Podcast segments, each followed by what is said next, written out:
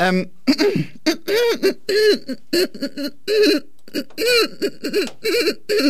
Entschuldigung. Ich muss mich räuspern. Hallo, hier ist äh Meisendraht und Meisendraht. mit Magdalena Meisendraht und Magdalena Meisendraht. Das Magazin für Eigenart. Nochmal. Meisendraht und Meisendraht. Das Magazin für Eigenart. Coole Literatur, nice interpretiert.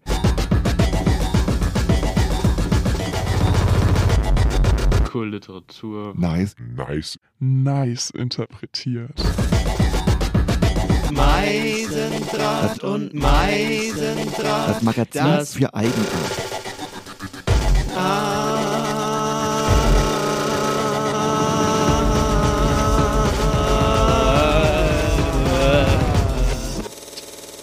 Vielleicht wird's gut.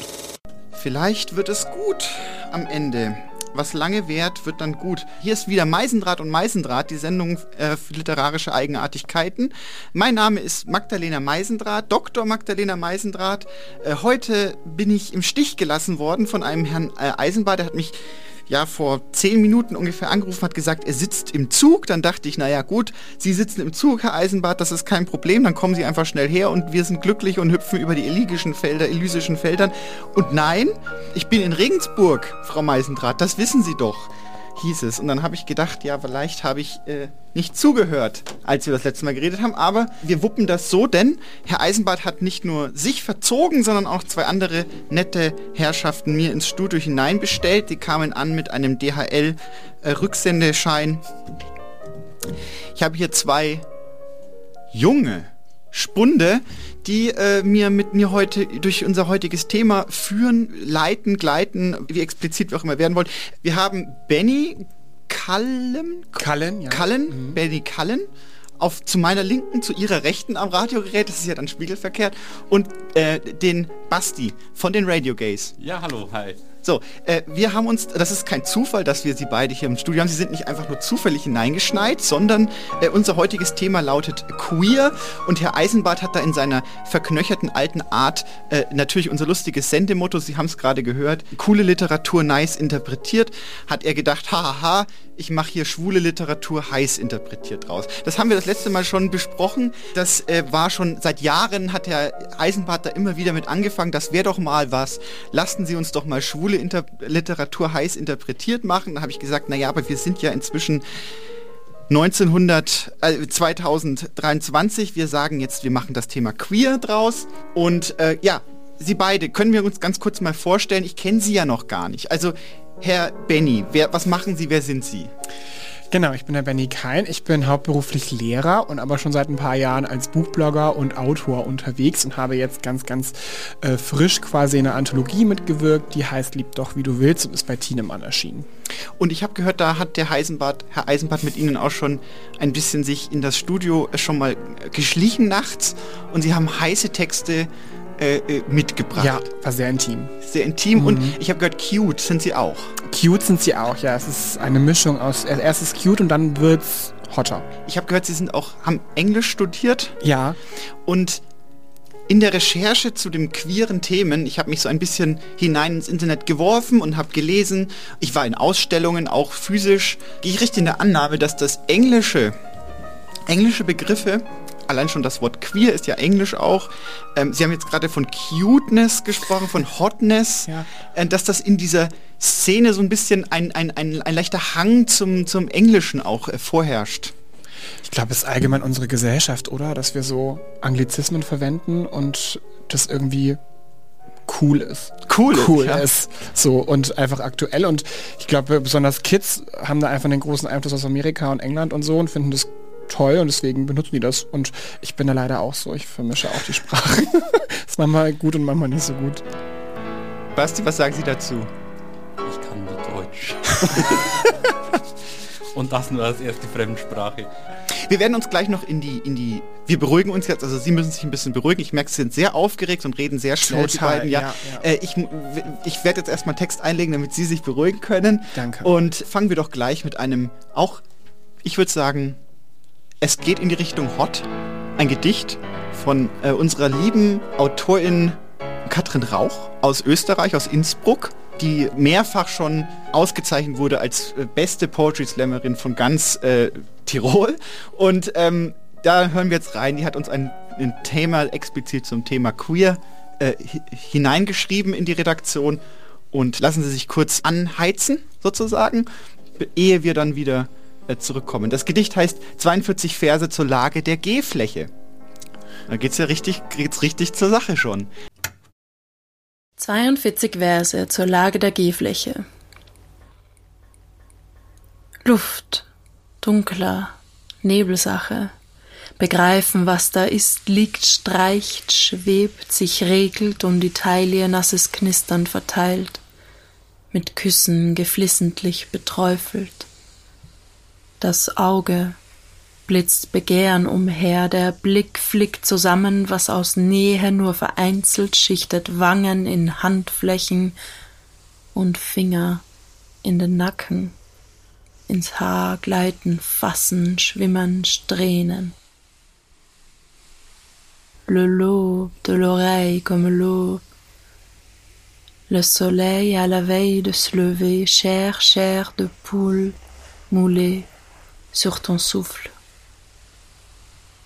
Zungenspitzen in Taillentälern über Schlüsselbeine ziehen, die Hüfte erhebt sich, süße Hügel zu bewandern, sanfter Wellengang.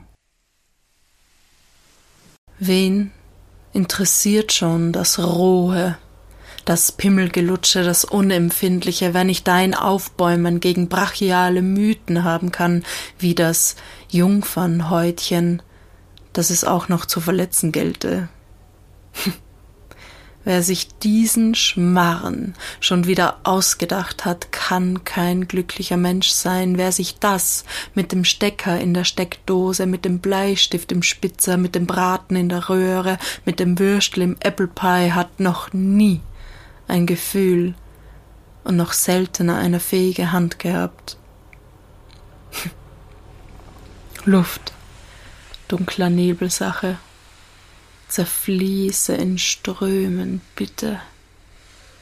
Tauche meine Handrücken fest neben meinen Ohren in das weiche, heiße Rauschen. Die Wogen zu plätten. Genau, also ich, ich wollte kurz in die Etymologie von diesen zwei Worten. Ich wollte von queer, das ist ja eigentlich ein englisches Wort, queer. Es gibt die Theorie, dass dieses Wort sogar einen, eine deutsche Wurzel hat und von quer kommt, also von quasi kreuz überliegen, also quasi gegen den Strom oder halt einfach nicht, nicht, der, nicht der gängigen äh, Lage entsprechend sozusagen, diese ganze Geschichte. Aber krass, dass das einen deutschen Ursprung hat. Ja, also es ist natürlich gedacht. oft bei der Etymologie ja so, dass man das nicht so genau eingrenzen kann. Man kann dann versuchen zurückzugehen, irgendwelche Wortstämme anzuschauen. Mhm.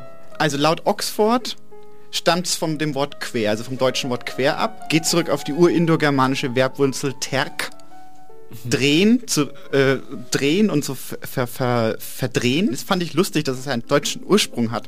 Und auch das Wort schwul habe ich, hab ich recherchiert. Was glauben Sie, wo das herkommt? Nein, aber also gay wird ja auch ganz oft oder Ja. wurde ganz oft verwendet so als fröhlich und, und Genau, ja, ja, das ist ja... so. Mhm. genau bunt, genau ja.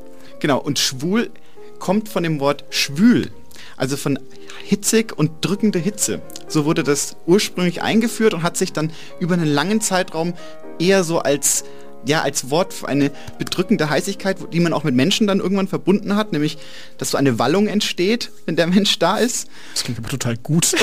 Nicht negativ. Ja, aber es wurde zuerst, zuerst negativ konnotiert und natürlich, wie sehr oft diese Begriffe, schwankt das Wort über die Jahrhunderte dann zwischen, äh, zwischen einer negativen Zuschreibung und einer positiven Aneignung dieser Gruppen. Und genauso ist es bei Schwul auch passiert, wo dann das, das Wort in Schwulitäten kommen, kennen Sie vielleicht auch. Das ist ein, altes, ein, ein alter deutscher Ausdruck. Jetzt komme ich aber in Schwulitäten. Das heißt so, oh, jetzt, jetzt wird mir was peinlich oder jetzt wird mir etwas unangenehm im Sinne von, dass mir dann heiß wird, weil, weil ich quasi rot anlaufe.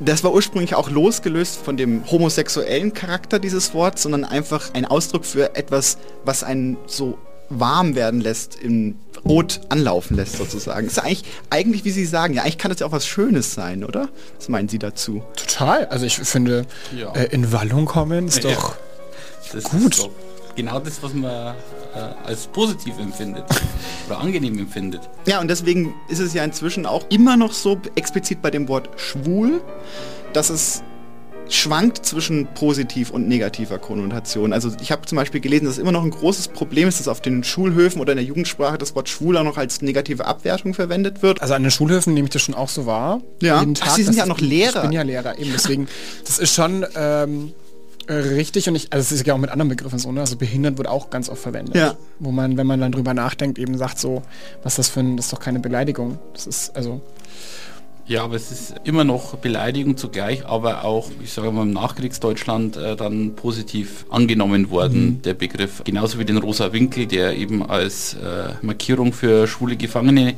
in den KZs war, war einfach der rosa Winkel dann nach dem Krieg auch das Zeichen der Bewegung und des Aufstands und des Widerstands. Und äh, bin sehr positiv schwul. Also, Also Sie würden, Sie, Sie, Sie würden Ich sich auch, ja. einfach selbst als schwul bezeichnen. ja, auf jeden Fall. Weil, ich gesagt, ich habe ich hab Studien gelesen von, ich glaube, queer.de oder so, da gab es im Internet, haben, da wurde das mal befragt, ich habe leider die Zahlen jetzt nicht auswendig im Kopf, da wurde so gefragt, Männer, die sich zu Männern hingezogen fühlen, wie würden sie sich selber zuschreiben? Dann waren dann so Auswahlmöglichkeiten wie homosexuell, schwul, das ging dann runter bis zu so eigentlich beleidigten Begriffen wie zum Beispiel Schwuchtel, wo ja auch zum Teil schwule Menschen sich gerne so zuschreiben und da wurde es so abgefragt und man hat dann schon gesehen, dass es einen ich habe leider die Zahlen nicht im Kopf, aber es gibt einen guten Prozentsatz, die sich lieber als, äh, als homosexuell bezeichnen als als schwul Zuschreibung. Also man kann es ja selber entscheiden für sich, wie man möchte. Ich sage nur, es ist interessant, dass es da so mit diesen Begriffen wird sehr viel ähm, auch politisch ausgesagt im Endeffekt. ich glaube, es ist auch so, wie man das für sich auch selbst definiert. Also ich würde sogar sagen, ich bin queer und würde dann, also und hätte das als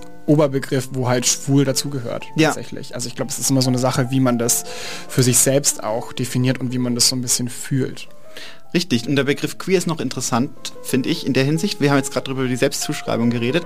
Ich habe in letzter Zeit mehrere so Soundschnipsel gehört von konservativen PolitikerInnen, die sich selbst diesen, ja, diesen, diesen Begriff ablehnen, äh, dass dieser Begriff inzwischen queer eine sehr momentan, eine sehr politische Aufladung hat momentan.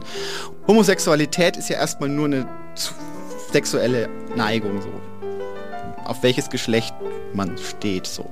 Zum Beispiel würde ich, würde ich sagen, wenn jetzt äh, Alice Weidel sagt, ich lebe einfach nur mit einer Frau zusammen, bin selber eine Frau und lebe mit einer Frau zusammen, aber ich bin nicht queer, dann sagt es damit, für mich, glaube ich, ist da so der Ausdruck drin, dass das Queere einstehen muss für diese Kampfbegriffe, dieses Gender-Gaga und die ganze, äh, die wollen uns jetzt die Pronomen vorschreiben, die wir benutzen für sie und, und so weiter. Äh, und da ist finde ich das queer, glaube ich, ein guter Begriff, weil der schon immer sehr politisch war, wenn ich das richtig verstanden habe. Also schon als der entstand, also als es in den 50ern, 60ern Jahren losging, also beziehungsweise ab, so ab Stonewall und so wurde dieser Begriff schon benutzt, wenn ich das richtig recherchiert habe, von Leuten, die sich nicht repräsentiert haben von der schwulen, lesbischen Bewegung, die sehr auf Schwule und Lesben fokussiert waren, aber nicht zum Beispiel keine Transpersonen eingeschlossen hat und zum Beispiel keine Bisexuellen ein, so, so stark eingeschlossen hat.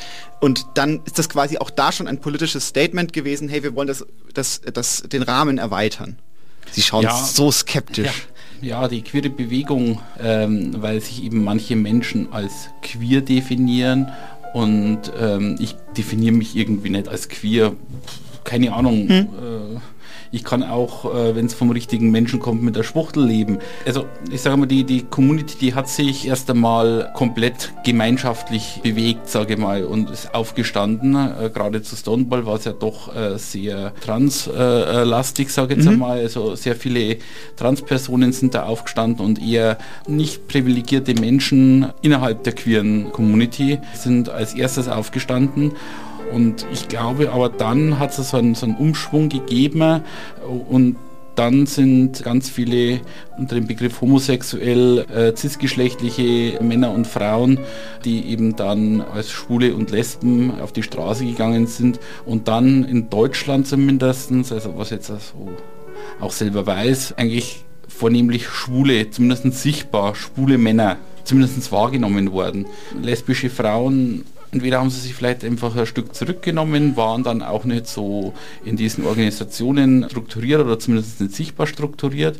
Und das ist eigentlich, was sich bis in die frühen Nullerjahre angehalten hat, dass das eigentlich diese queere Bewegung, wenn man sie so wieder zusammenfasst, im Wesentlichen sichtbar hauptsächlich von schwulen Männern betrieben wurde. Ich habe sogar in den Recherchen gelesen, dass es eine Zeit lang auch üblich war, dass sich sogar lesbische Frauen als schwule Frauen bezeichnet haben in manchen ähm, Bewegungen, in manchen Gruppen, um quasi, weil das so verbreitet war, von der schwulen Bewegung zu reden, dass sie sich dazu, weil sie ähnliche strukturelle Probleme hatten wie die Schwulen, weil sie aus der Heteronormativität herausfallen und sich dann sozusagen als mit einem kleinen Augenzwinkern als schwule Frauen bezeichnet haben. Habe ich gelesen, ist mir nur gerade eingefallen. Habe ich noch nicht gehört, aber interessant, kann ich mir durchaus vorstellen. Wobei der Begriff gay ja im Englischen sowohl für, ja. für, für, für, für, männliche als auch für weibliche Homosexuelle ähm, ähm, verwendet wird. Also anders wie im Deutschen, wo dann nochmal explizit sofort unterschieden wird.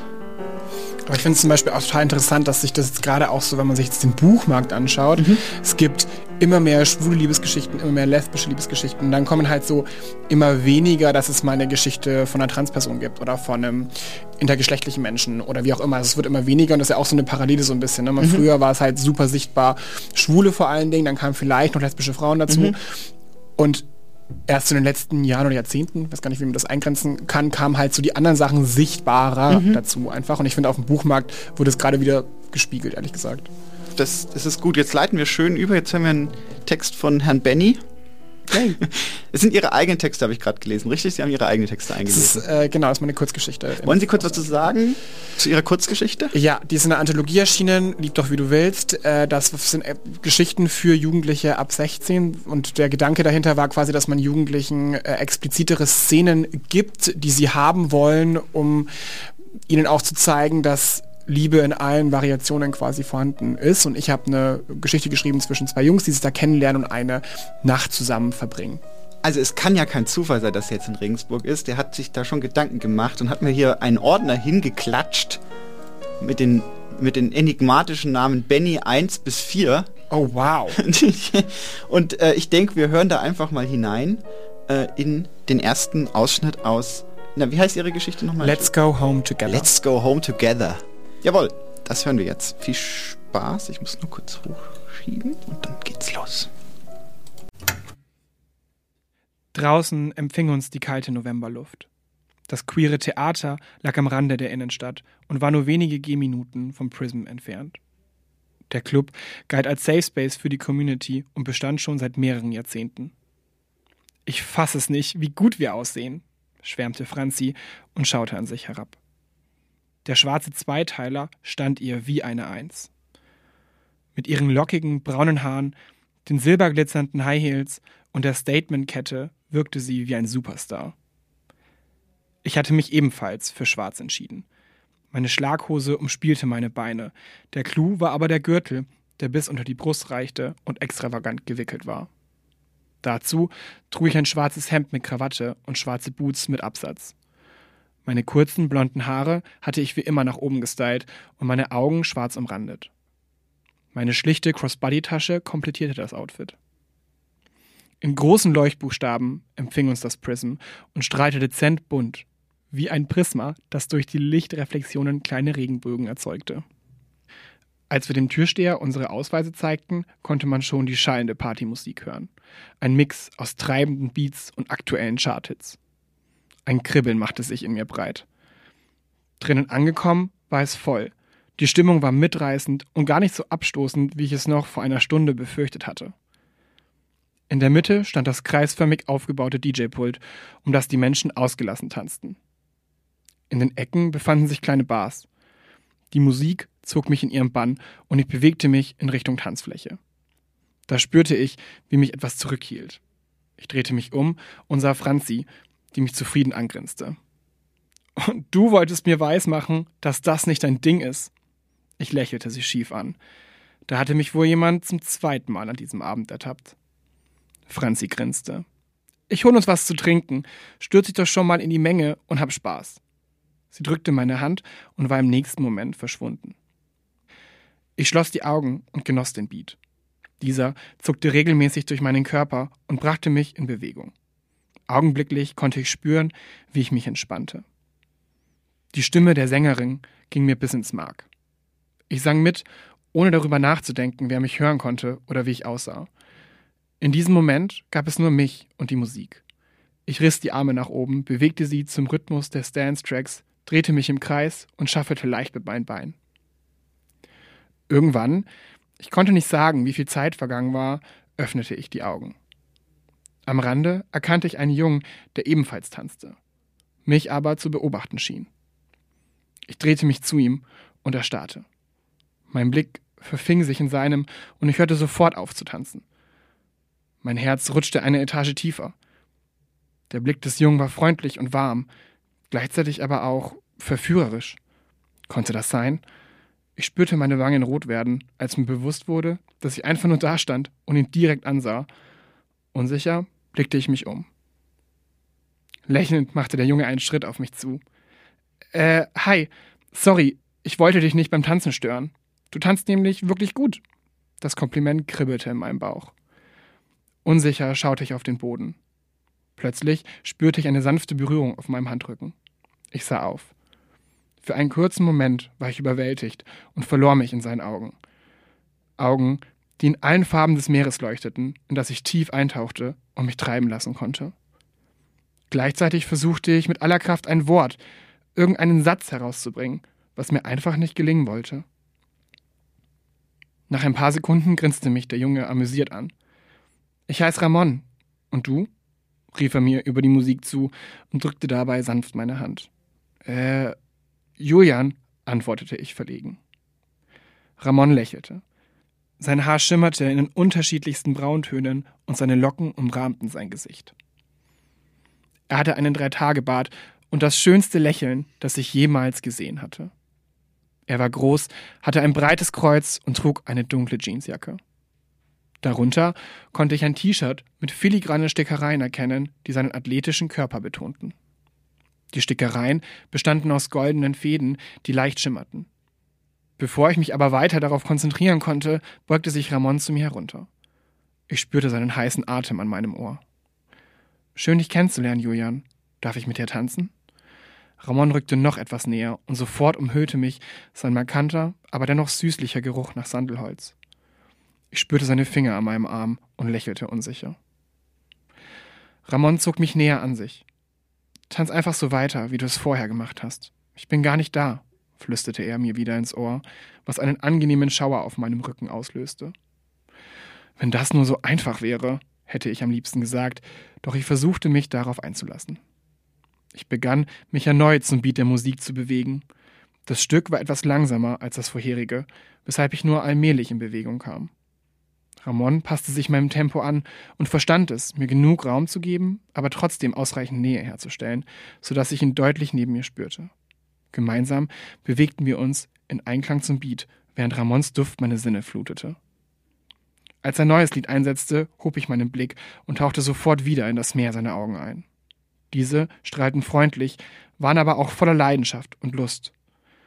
Unsere Gesichter waren nur Millimeter voneinander entfernt, Ganz langsam strich ich mit einer Hand über seine Wange. Ramon legte einen Arm auf meine Hüfte und drückte unsere Unterkörper näher zusammen. Mit der anderen Hand umfasste er meinen Kopf. Unsere Nasenspitzen berührten sich und ich merkte, wie er wartete, dass ich den nächsten Schritt machte. Ich nahm all meinen Mut zusammen und überwand die letzten Millimeter, bis sich unsere Lippen endlich berührten.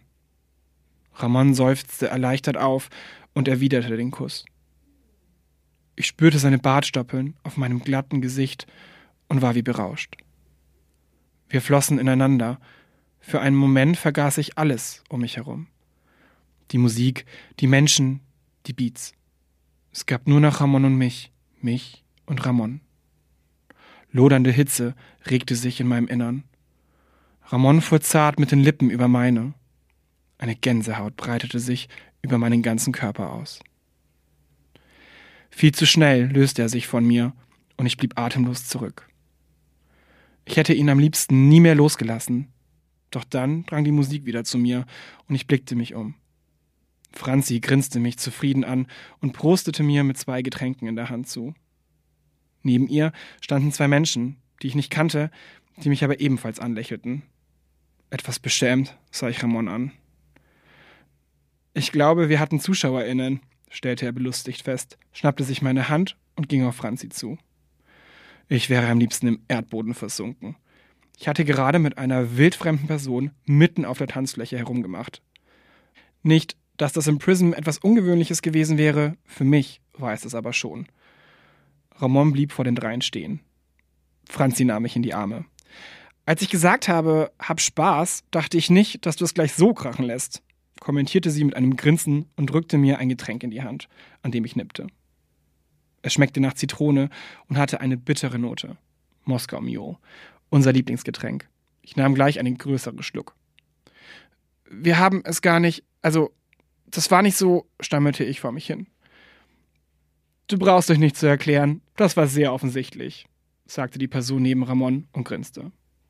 Sein Blick war warm und freundlich und seine pinke Mütze fiel mir gleich auf. Das restliche Outfit war schlicht. Jeans und ein weißes T-Shirt. Ich mochte ihn sofort. Mein Name ist Jan. Ich bin Ramons Mitbewohner. Meine Pronomen sind er ihm. Jan gab mir seine Hand, die ich schüchtern schüttelte. Ich bin Julian und das ist Franzi, sagte ich und deutete auf meine beste Freundin. Oh ja, wir haben uns gerade schon etwas unterhalten. Ich bin Luca und wohne ebenfalls mit Ramon zusammen. Ich benutze keine Pronomen. Hi, schön dich kennenzulernen. Ich liebe dein Outfit, antwortete ich und bestaunte den klassischen Anzug, der mit Art-Pop-Schriftzügen versehen war. Im Anschluss erklärte mir Franzi, wie sie auf der Suche nach mir auf Ramons MitbewohnerInnen traf und sie automatisch ins Gespräch kamen. Während der Erzählung sah ich mehrmals verstohlen zu Ramon. Ich sehnte mich sofort nach seinen starken Armen und, ich gebe es ja zu, den rauen Küssen auf meinen Lippen. Ihm schien es ähnlich zu gehen. Als ob Ramon Gedanken lesen könnte, fragte er, wollen wir kurz rausgehen? Ja, antwortete ich erleichtert und gab Franzi meinen inzwischen halb ausgetrunkenen Moskau Mule. Ramon ergriff meine Hand. Draußen angekommen, gingen wir zu einer kleinen Gasse direkt gegenüber dem Eingang. Wir lehnten uns entspannt an eine Hauswand. Das war weird, stellte er fest und konnte dabei sein Lächeln nicht verbergen. Das war's, stimmte ich zu und schaute dabei überall hin, nur nicht in seine Augen. Ich musste gerade Sätze herausbringen, da konnte ich mich nicht in seinem Blau verlieren. Normalerweise mache ich sowas nicht. Sowas? hakte er nach. Naja, so mit einem wildfremden Mann in einem Club rummachen, versuchte ich mich zu rechtfertigen. War das zu viel? Das war nicht meine Absicht. Ich wollte nicht, dass du dich. Nein, es war mir nicht zu viel, unterbrach ich ihn. Es war genau richtig. Ich habe es mehr als genossen und würde es immer wieder tun. Ich spürte, wie bei diesem Satz meine Wangen glühten. So, würdest du das? fragte Ramon grinsend. Ich nickte. Er stieß sich von der Wand ab, lehnte sich mit einer Hand dagegen und baute sich vor mir auf. Mit der anderen berührte er zärtlich meine Wange und kam näher. Unsere Körper zogen sich an wie zwei Magnete. Langsam trafen sich unsere Lippen. Ich legte meine Hände um seinen Nacken und die Welt schien in den Hintergrund zu rücken. Der einzige Anker war Ramon und sein harter Körper, der mir Halt gab. Er stieß sich von der Wand ab, lehnte sich mit einer Hand dagegen und baute sich vor mir auf. Mit der anderen berührte er zärtlich meine Wange und kam näher. Unsere Körper zogen sich an wie zwei Magnete. Langsam trafen sich unsere Lippen. Ich legte meine Hände um seinen Nacken und die Welt schien in den Hintergrund zu rücken. Der einzige Anker war Ramon und sein harter Körper, der mir Halt gab. Ich zog ihn näher an mich, falls das überhaupt möglich war. Die Küsse wurden fordernder, gieriger. Ein Stöhnen drang aus meinem Mund. Plötzlich öffnete sich die Clubtür und eine lachende Menge trat heraus. Sofort wurde mir meine Umgebung wieder bewusst. Ich rückte etwas von Ramon ab und sah ihn entschuldigend an. Vielleicht suchen wir uns einen ruhigeren Ort? presste ich heraus. Da knistert's. Ja. In Ihren Geschichten, Mhm. Herr Benny. Aber wir haben noch mehr davon. Also bleiben Sie dran, liebe ZuhörerInnen. Es, äh, wir, wir bemühen uns um wie soll ich sagen, Nachmittagsfreundlichkeit hier. Auch wenn es uns nicht immer leicht fällt. Nee, die Aber Geschichte ist auch nicht nachmittagsfreundlich. Aber wir haben sie so gekürzt, dass das passt. ich, wir müssen ganz kurz mal, wir haben jetzt, während der Text lief, ganz unverhohlen haben wir noch diskutiert über den Begriff queer. Wir hatten gerade noch mal kurz herausgearbeitet, ähm, den, den Begriff sch schwul, lesbisch, was, glaube ich, allen ZuhörerInnen ziemlich geläufig sein sollte. Also wenn man das noch nicht versteht, die Begriffe, dann muss man vielleicht auch noch mal irgendwo in die Schule gehen. Aber das, der, das Wort queer ist, glaube ich, noch nicht so ganz klar im öffentlichen Diskurs angekommen und da wir eine Sendung für Literatur sind, sind wir auch eine Sendung für Wörter und wir natürlich würden das gerne nochmal kurz aufdröseln. Also auch der Begriff queer hat natürlich äh, Bedeutungswandlungen über die Zeit äh, hinter sich gebracht, aber so wie ich das momentan verstehe, ist queer ein größerer Sammelbegriff für alles, was sich außerhalb der cis-heteronorm befindet. Sprich also sowohl trans Themen, Transmenschen, als aber auch alle möglichen Arten von sexuellen Ausrichtungen und Vorlieben auch. Wir haben natürlich das Schwule und Lesbische gehört demnach dazu, weil es eben nicht heterosexuell ist. Aber man kann natürlich auch sowas wie Bisexualität dazu nehmen, selbstverständlich. Aber auch, wir hatten es gerade, ist ja gerade aktuell, wird das so in der Community, so wie ich das verstanden habe, auch diskutiert, ob man nicht auch Polyamorie zum Beispiel dazu fasst. Ja, ganz klar. Also, ganz klar. Also auch äh, heterosexuelle Menschen, die nicht dem, wo ist es festgeschrieben? Nirgends ist es festgeschrieben, aber in den Köpfen vieler ist es festgeschrieben, wie man zu leben hat. Mann, Frau, Kinder, Reihenhaus und sonntags in die Kirche. und alles, was davon abweicht, ist äh, schon ein Stück weit queer. Also es gibt ja auch polyamoröse äh, heterosexuelle Menschen oder die auch in den Swingerclub gehen und so weiter. Das kann man alles in diesen Begriff queer mit reinnehmen. Mhm. So gibt auch schwule Queere und queere Schwule und aber es ist aber auch ein, ein Sammelbegriff für, für all diejenigen, die in diesem LGBTIQ Buchstabensalat keinen eigenen Buchstaben haben wollen oder kriegen oder wie auch immer und ja. Ja, oder auch einfach für asexuelle oder aromantische Menschen. Das ist ja auch, also etwas, was vielleicht die breite Masse nicht so kennt. Ja, was auch nicht so sichtbar ist, ne? Mhm. weil es ist sehr schwierig, ähm, Asexualität auch sichtbar zu machen. Das gleiche Problem haben auch ganz viele Bisexuelle. Ja, weil ja, Bisexualität wird vielleicht dann sichtbar, wenn er von, von, von Männlein zu Weiblein wechselt und wieder zurück, dann denkt man sich, aha, der könnte vielleicht bi sein. Oder diejenige Person.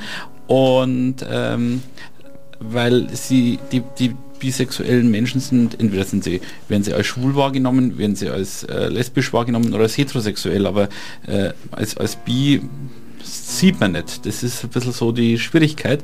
Und dann kann man bi ja nochmal aufspalten oder erweitern sozusagen in Paaren.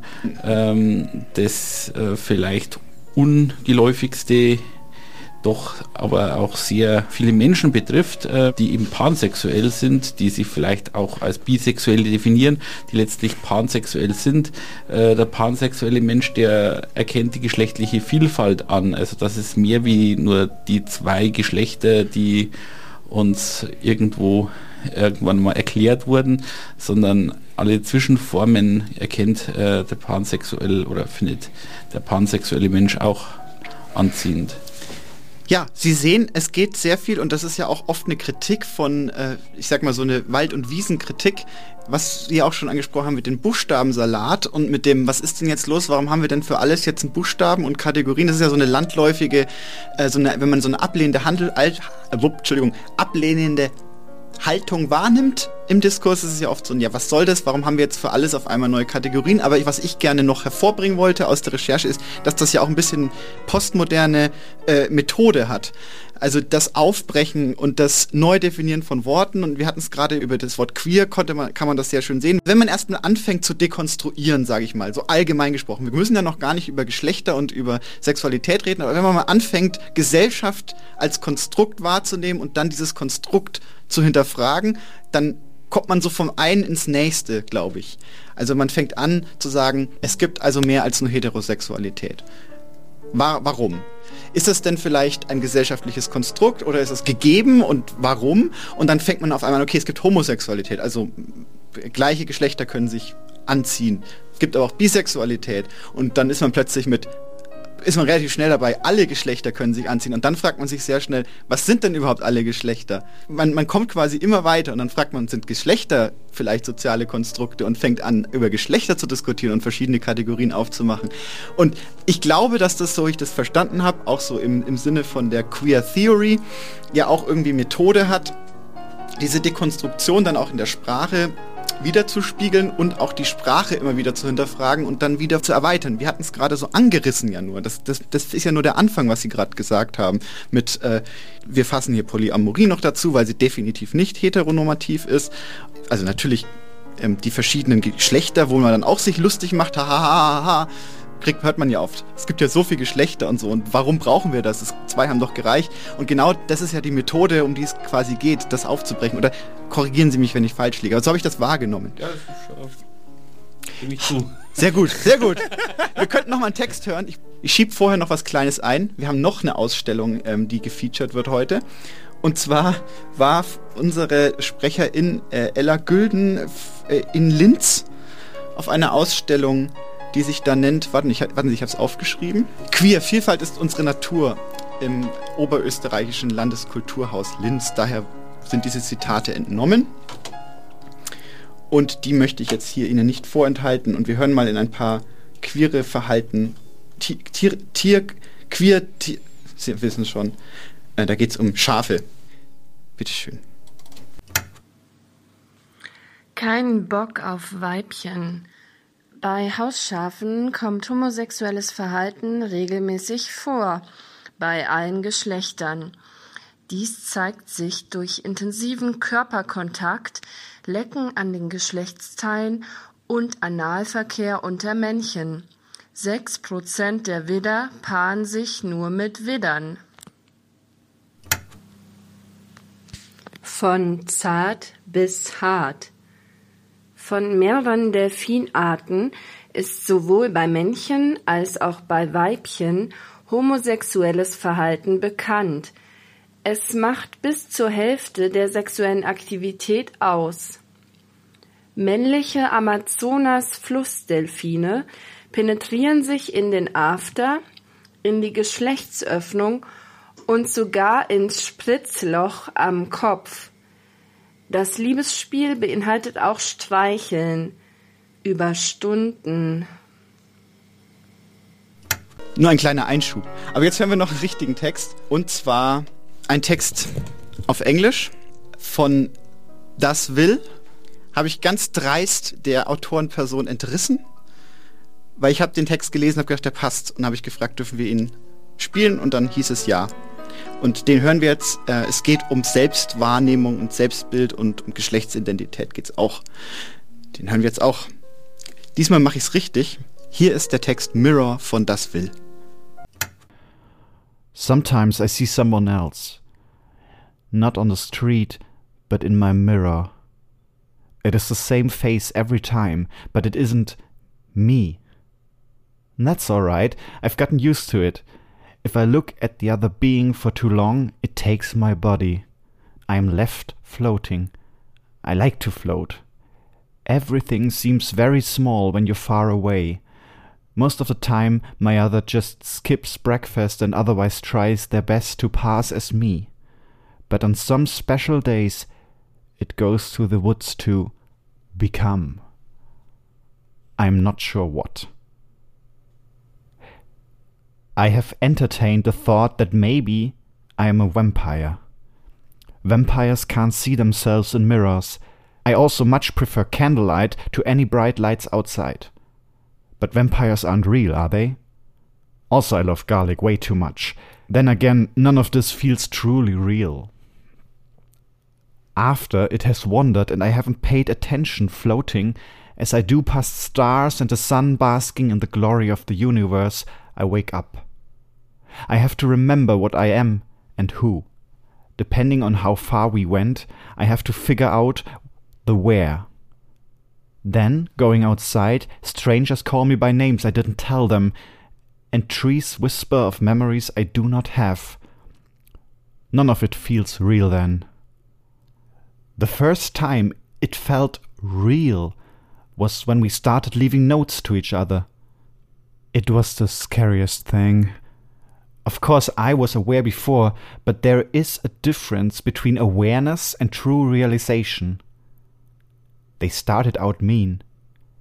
Go away. Why are you here? You are a coward who doesn't deserve this. Why did you hurt him? Stop being, stop being so angry. Stop hurting me. Go away. And I wanted to. I tried. I fled to the sea to drown my fear, but it wouldn't sink. And I went to the earth and begged her to take me back, but she rejected me. And so I apologized. I looked at myself, not the one in the mirror, but me, as I am from its point of view.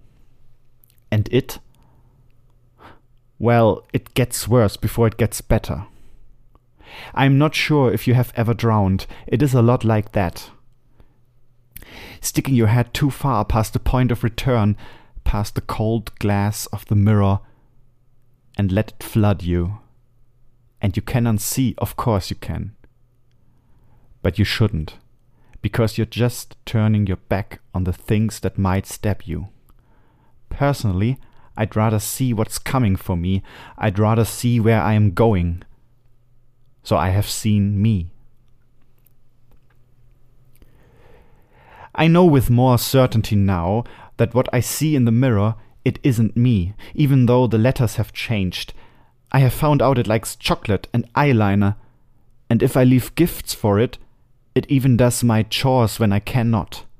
It tells me not to be afraid, but I cannot follow all of its wishes.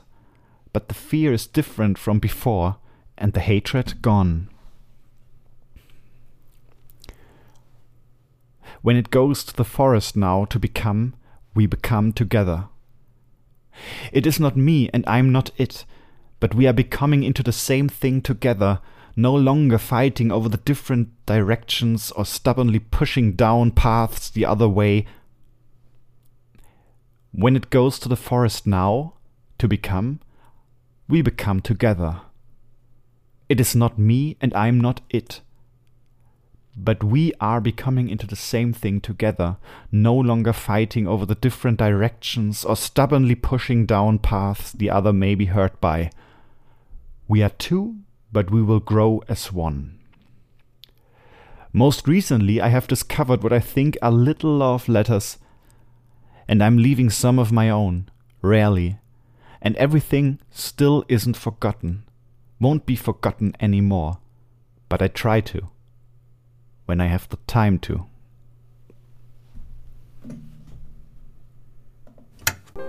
So, da sind wir wieder. Das war Das Will mit Mirror. Unser deutsche Literaturpatron ist ja Wolfgang Goethe.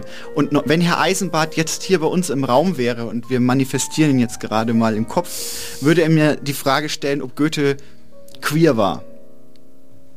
Und was glauben Sie denn? Haben Sie dazu eine Meinung? Völlig überfragt. Also, ich, Wow. ich habe mich mit Goethe noch so, so, so gar nicht auseinandergesetzt. Gar nicht? Nee, so, so, so, gar nie nicht. Es Echt? Hast du nicht mal in der Schule irgendwas gelesen? Nee, da bin ich völlig befreit worden. Oh, ich hatte wow. Bertolt Brecht. das reicht. War der queer vielleicht? Ähm, naja, also Mutter Courage ist doch schon sehr ähm, queer. Irgendwie, glaube ich so. Ich finde das spannend, drüber nachzudenken. Ich habe zu. Goethe nämlich, es gibt eine interessante. Goethe ist ja gerne auch Projektionsfläche.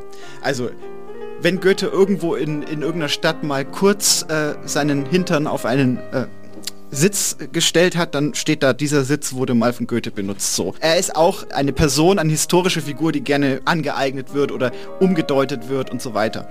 Und es gab wohl in den 20er Jahren, als es ja in Deutschland auch, da können wir vielleicht auf die historische Perspektive nochmal gehen, als es ja in der Weimarer Republik eigentlich eine, eine Bewegung gab, die sehr viel sich mit queerer Theorie auseinandergesetzt hat, um Magnus Hirschfeld und so weiter, gab es den Versuch, Goethe auch wirklich als schwulen Autor explizit zu bezeichnen oder auch die Werke von Goethe so zu rezipieren oder so zu interpretieren, weil es gibt so ein, ein paar Gedichte, wo so ein leichtes Knistern doch zu spüren ist.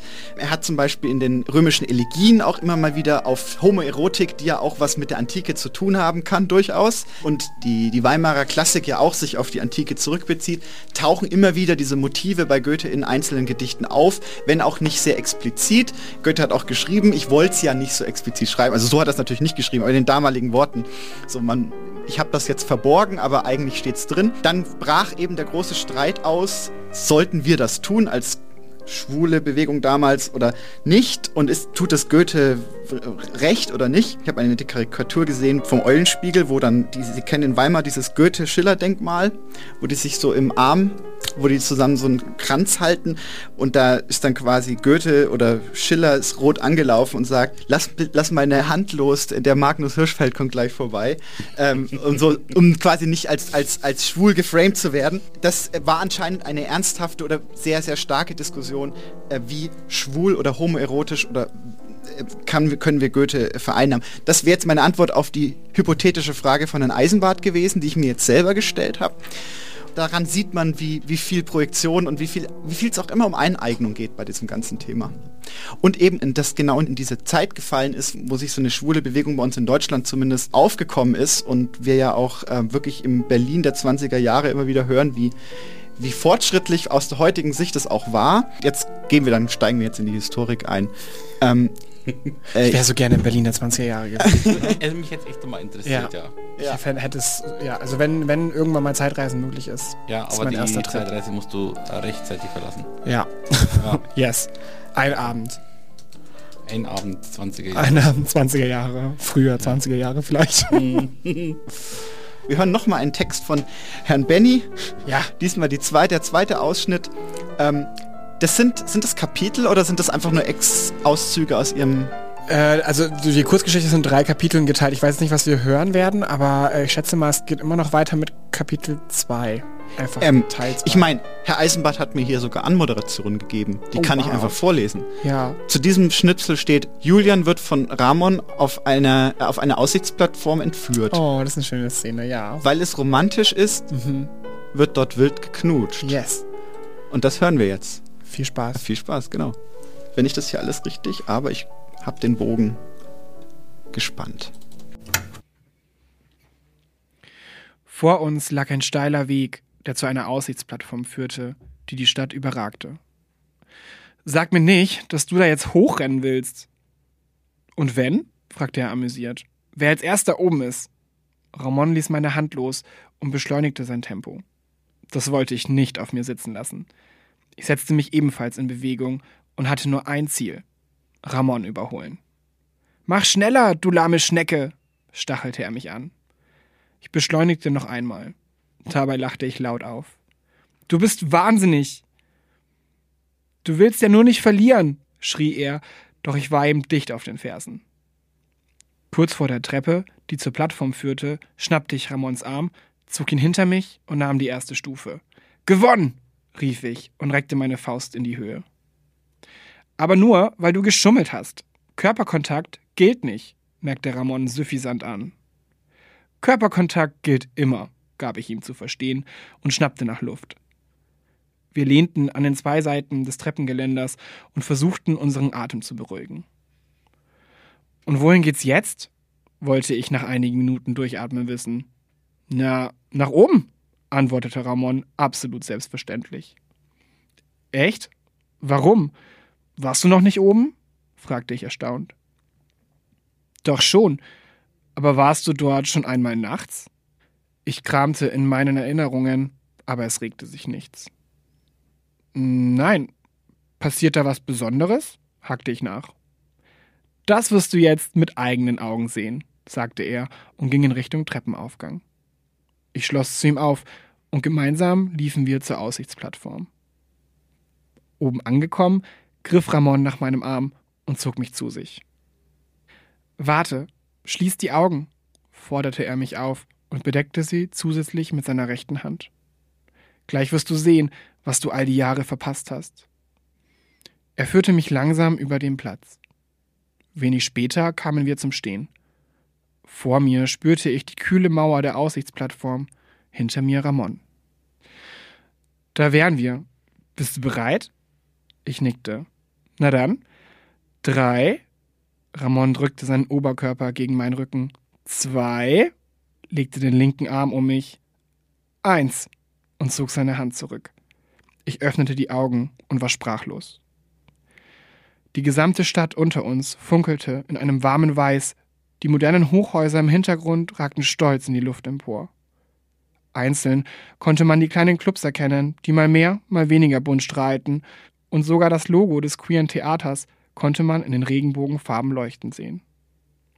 Doch das Beeindruckendste war die Stille, die die Stadt ausstrahlte. Es schien, als wären keine Menschen unterwegs. Ramon lehnte seinen Kopf an meinen und verstärkte seinen Griff um meine Taille. Das ist also deine Masche? Typen in die Nacht entführen und ihnen diese Aussicht zeigen? Funktioniert sie denn? Ich konnte das Lächeln in seiner Stimme hören. Ich zog die Augenbrauen nach oben. Naja, irgendwie schon, sagte ich und musste lachen. Ramon stimmte mit ein. Wobei ich das Gefühl habe, dass ich in nächster Zeit keine Masche mehr brauche, sagte er plötzlich ganz ernst, was mein Herz augenblicklich zum Flattern brachte. Ich drehte mich um und legte die Arme um seine Hüften, während er mein Gesicht in seine Hände nahm. Mein Körper kribbelte überall und von einem Moment auf den anderen wurde mir heiß. Mein Herz machte einen Satz. So standen wir da, Sekunden, Minuten, Stunden, ich weiß es nicht. Ich legte meine Hände auf seine Brust. Unter meinen Fingern spürte ich Ramons Herzschlag. Er sah mich intensiv an, wild und entschlossen zugleich. Lass uns zusammen nach Hause gehen, okay? fragte er. Seine Stimme klang heiser. Ich lächelte, beugte mich vor und zog ihn in Richtung Treppe. Ja, Romantik. Pur. Gehört ja auch zu dem ganzen Spektrum. Ja, finde ich, also, weiß ich nicht, bei mir ist es halt so, ich finde es schon schön, wenn davor irgendwie nochmal was. Manchmal ist es auch gut, wenn da nichts vorher ist, aber gerade bei einem 18-jährigen Protagonisten finde ich es irgendwie ganz schön, wenn das erste sexuelle Erlebnis, sag ich mal. Ähm, was ich mit der Geschichte zeigen wollte, ist so Jugendlichen, ihr könnt es alles haben. Also ich hatte immer als Jugendlicher das Gefühl, als schwuler Mann hat man irgendwie gar nicht die Möglichkeit, so, so jemanden kennenzulernen, einfach so und dann entsteht da was Romantisches draus. Mhm. Und das wollte ich aber Jugendlichen sagen, dass es das schon geht. So ist vielleicht ein bisschen anders. ähm, aber es ist schon möglich, jemanden kennenzulernen, einfach mit dem eine schöne Zeit zu haben. Und es wird dann auch dramatisch wie immer, weil kein Leben ist ja nicht dramatisch. Alles ist ja irgendwie Drama. Aber im ersten Moment kann es auch für einen schwulen Jungen, für einen schwulen jungen Erwachsenen schön sein und romantisch sein. Das glaube ich kann für jeden äh, äh, schwulen, lesbische Person, egal was, ja, egal welche Sexualität, mhm. äh, gehört sich oder kann sich Romantik dazu können. Es gibt ja auch aromantische Personen. Das, was dann auch immer ähm, schwul, ah, das hat was mit Sex zu tun. Mhm. Erst, einmal, äh, erst, einmal ist, erst einmal ist romantisch. Und die Sexualität kommt dann auch dazu. Also äh, ich glaube nicht, dass äh, heterosexuelle Menschen den ganzen Tag über sich herfallen. Die haben auch Romantik. hoffentlich. hoffentlich. Wir beten für die Heterosexuellen, dass sie auch Romantik haben. so was ähnliches. So was ähnliches. und, und man hat halt auch ein ganz normales Leben mit ganz normalen Problemen und Sorgen ja. des Alltags. Also ja, und ich finde auch, also manchmal ist es sehr romantisch, manchmal ist es gar nicht romantisch und ich finde, das ist ja auch, ist ja auch ein Spektrum, genauso wie Aromantik ja ein Spektrum ist. So. Ja die empfinden super viel Romantik oder halt gar keine Romantik oder halt auch was dazwischen. Und das ist vollkommen okay. Ich wollte nochmal zurück, sogar vor die 20er Jahre. Karl Heinrich Ulrichs, kennen Sie die? 1825 bis 1895 gelebt, äh, hat zumindest in der deutschen Sprache das erste theoretische Werk überhaupt zur Sexualkunde geschrieben, aber explizit ging es da um die Mann-männliche Liebe, wie das da betitelt wurde. Auch damals natürlich gab es das, gab's das Phänomen Homosexualität bereits, aber es war so tabuisiert, dass niemand darüber schreiben konnte. Und Ulrichs hatte große Schwierigkeiten, die, die Werke irgendwie verlegt zu bekommen oder überhaupt ähm, ein, eine, eine kleine Anekdote war, dass er auf einem Kongress, er war Juristin und er hat er quasi dafür plädiert, dass man diesen Paragraphen abschaffen sollte, dass das verboten ist und wurde dann so richtig von der Bühne gebuht, aber hat dann im Nachhinein in seinen Memoiren aufgeschrieben, er war sehr froh, dass das raus konnte in dem Moment, auch wenn das quasi negative Folgen hatten, aber so dieses versucht das Ganze etwas zu lockern. Und damals war es ja auch nicht so, dass das überall gleich unterdrückt war, habe ich gelesen. Also Deutschland war damals ja noch sehr unterteilt und die Preußen waren sehr repressiv, was das angeht und erst dann mal weggezogen. Und was ich interessant war und wir haben es heute die ganze Sendung jetzt schon seit fast einer Stunde haben wir über Begrifflichkeiten, über Sprache geredet. Und er wollte das, den Begriff Homosexualität ungern benutzt haben als Selbstbezeichnung, weil er das empfunden hat als zu sehr auf die Sexualität nur reduziert und hat versucht, das Begriffspaar, jetzt muss ich sagen, richtig sagen, Urnik, hab, haben Sie das schon mal gehört? Man, ich habe es in der Recherche immer mal wieder gelesen, weil es nämlich eine Zeit lang halbwegs etabliert war, Begriff für Mann-männliche Liebe. Urnik von, Ur, Ura, äh, von Uranus, klar, Uranus, also er hat dann so quasi griechische Urnik. Ja, irgendwie kommt es mir bekannt vor, dass ich das schon mal irgendwie gehört habe, aber da kann ich mich ja täuschen. In diesem Buch wird quasi zum ersten Mal erforscht oder dargelegt, wie sich Mann-männliche Anziehung, Begehren ähm, so äußert. Und das Interessante, und das ist jetzt natürlich sage ich mal, nicht mehr zeitgemäß, das ist, entspricht nicht mehr dem Forschungsstand, aber damals hat er quasi postuliert, dass sich in einem, ich nenne es jetzt schwulen Mann, quasi eine weibliche Seele befinden würde. Mhm. Und in diesem Weltbild war es quasi einfacher da anzunehmen, dass es quasi eine Transperson ist, als zu sagen, okay, ein Mann kann wirklich einen Mann einfach, ein Cis-Mann kann wirklich einen Cis-Mann lieben, wo man heute ja komplett anders drüber denken würde. In der breiten Gesellschaft, im Diskurs ist es viel, viel einfacher, jemandem zu erklären, Cis-Mann liebt Cis-Mann, ist schwul, als ähm, diese verschiedenen Trans- Identitäten, die da rumfliegen, sind noch nicht so im, im, im, im Mainstream, sage ich mal, im Bewusstsein angekommen, ich zumindest das Gefühl. Das ist nicht irgendwie Ding der Vergangenheit. Das gibt es, glaube ich, auch äh, in irgendwelchen arabischstämmigen Ländern noch heute. Also wo zwar Transpersonen anerkannt werden, die da hat halt Allah einen Fehler gemacht, aber Homosexualität total verdammt ist. Also naja, und äh, das auch dieses mit der weiblichen Seele in dem männlichen Körper orientiert sich ja auch an so einer Zweigeschlechtlichkeit. Es mhm. gibt halt Männer und es gibt halt Frauen und das war das Denken damals ja. und deswegen macht das total Sinn, dass in dem schwulen Mann oder in dem Urnick-Mann ja. ähm, ist halt eine weibliche Seele. Und heutzutage weiß man ja einfach nur, dass auch diese, diese Zweigliedrigkeit ja ein gesellschaftliches Konstrukt ist, ja. was wir halt uns auferlegt haben, in Anführungszeichen.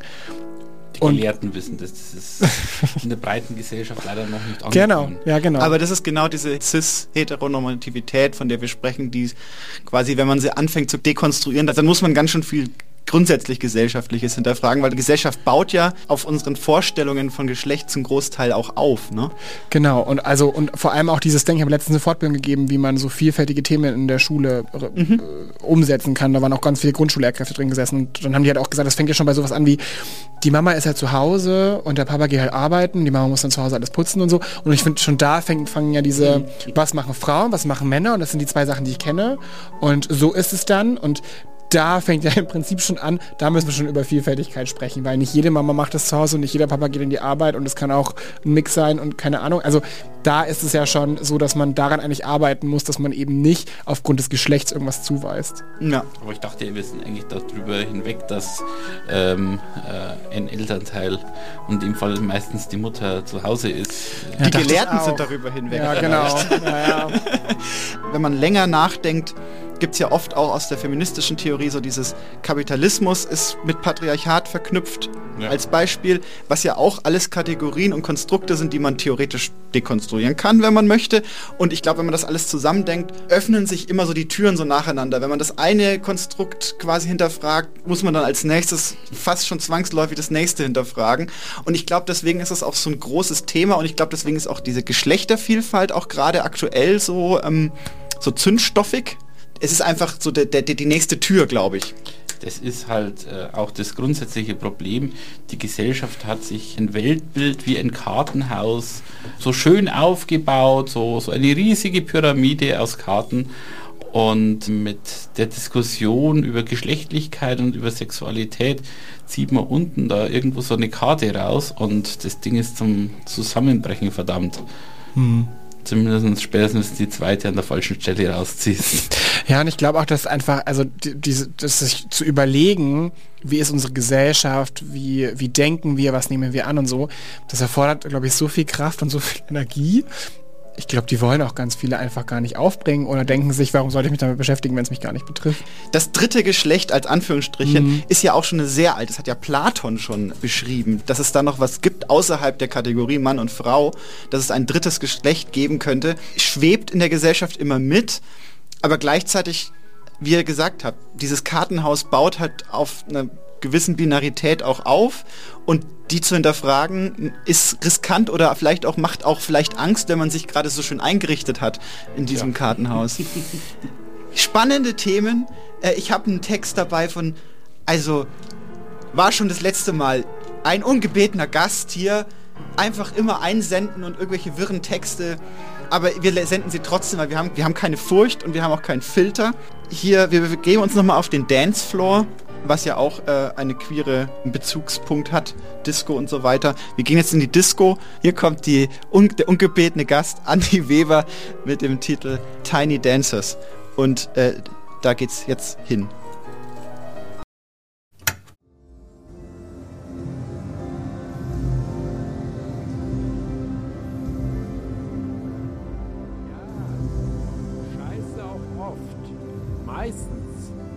Aber hier, auf dem Märchentanzflur, das ist einfach scheiße geil.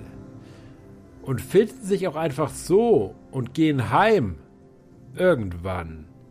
Wenn es wieder hell wird und dann stehe ich wieder im Raum und tanze. Die Wahrheit interessiert mich nicht. Mich interessiert deine Wahrheit. Verstehst du? Guter Sound, wummerig und breit. Dreckig. Massiert die Herzchen heute Nacht. Es rauscht. Tropf, Tropf, Tropf. DJ guckt unnahbar und mit dem kaviarschwarzen Pulli, in Klammern Trauerflor, gepellt wie aus dem Ei aus, ist aber eigentlich voll am Lachsen ins Fäustchen und so. Der Tanzflur ist leicht abschüssig. Immer mehr gute Tropfen fallen auf den Ballsaalboden. Pfütze, riesige Rinnen in Klammern Saale. O Saal? Winzige Sturzfluten, die all die Füße auf dem Floor wegziehen. Uns alle verschwimmen lassen. Flussaufwärts. Fischtreppen. Hinauf. Hinauf. Gibt es überhaupt eine Decke? In der schwerfällig bewegten Luft ist gleich Bass um uns rum. Je nach individuellem Geschmack und Bedürfnis weite und enge Kleidung, Stacheldrahtketten, Bauchnäbel. Die Tanzfläche ist aus dem Mittelalter, glaub. Oder aus dem Märchen. Aber egal. Heute ist ja heute. Brrr, hold me closer, brrr. Wir oszillieren in den Böen. Im Föhn. Der Beat knickt Kreise ins Korn und wir sind da mittendrin. Dann schaue ich zu der einen Seite, in Klammern dich an, und du zu der anderen, in Klammern mich an, und dann lachst du allwissend und wir schon, schon, schon, alles fällt auseinander. Aber genau so, wie es schon Schnitt. Ich grabe meine Fingerkuppen hinein in deinen Rücken, nur ein bisschen. Muskeln, Knochen, fühle deine Gräten. In Klammern, Klammern, Klammern, Klammern. Das in Anführungszeichen Gräten bitte so überbetont affektiert lesen. In Klammern, das in den Klammern dann auch. Mit dem imaginären Fischmesser das Fleisch sorgfältig abziehen, an der Haut herum schniefen dieser schlipprigen Fischhaut aus Polyester, die das alles irgendwie beisammenhält. Komma, Komma, Komma, dann Hals, Komma, Komma, Komma, flaumig und ein bisschen schuppig, knibbeln, ein sehniger Korb, Komprimierte Geheimnisse darin. Pfeffer, Kuchen oder Pilze. Ist ja auch egal, was genau. Solange da nur ein blutiges Herz. Was genau da drin ist. Hui, ein roter Apfel. Und dein Bariton knurrt sonor. Koste doch mal, Hübsches.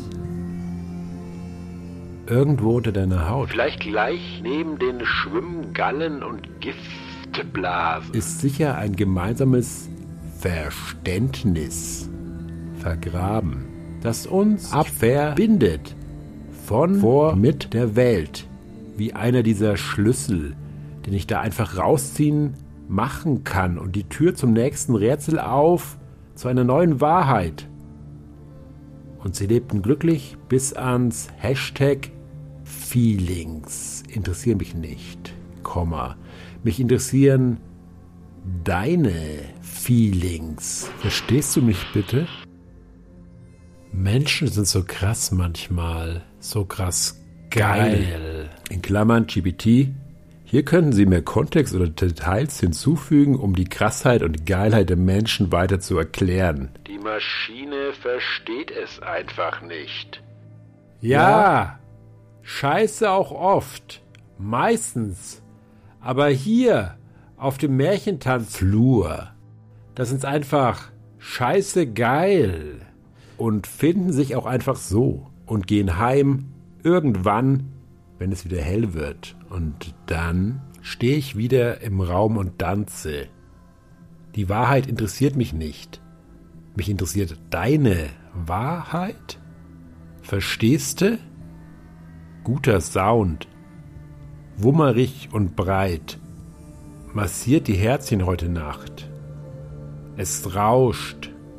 DJ guckt unnahbar und mit dem kaviarschwarzen Pulli, gepellt wie aus dem Ei aus, ist aber eigentlich voll am Lachsen ins Fäustchen und so. Der Tanzflur ist leicht abschüssig. Immer mehr gute Tropfen fallen auf den Ballsaalboden. Pfütze, riesige Rinnen, in Klammern Saale, winzige Sturzfluten, die all die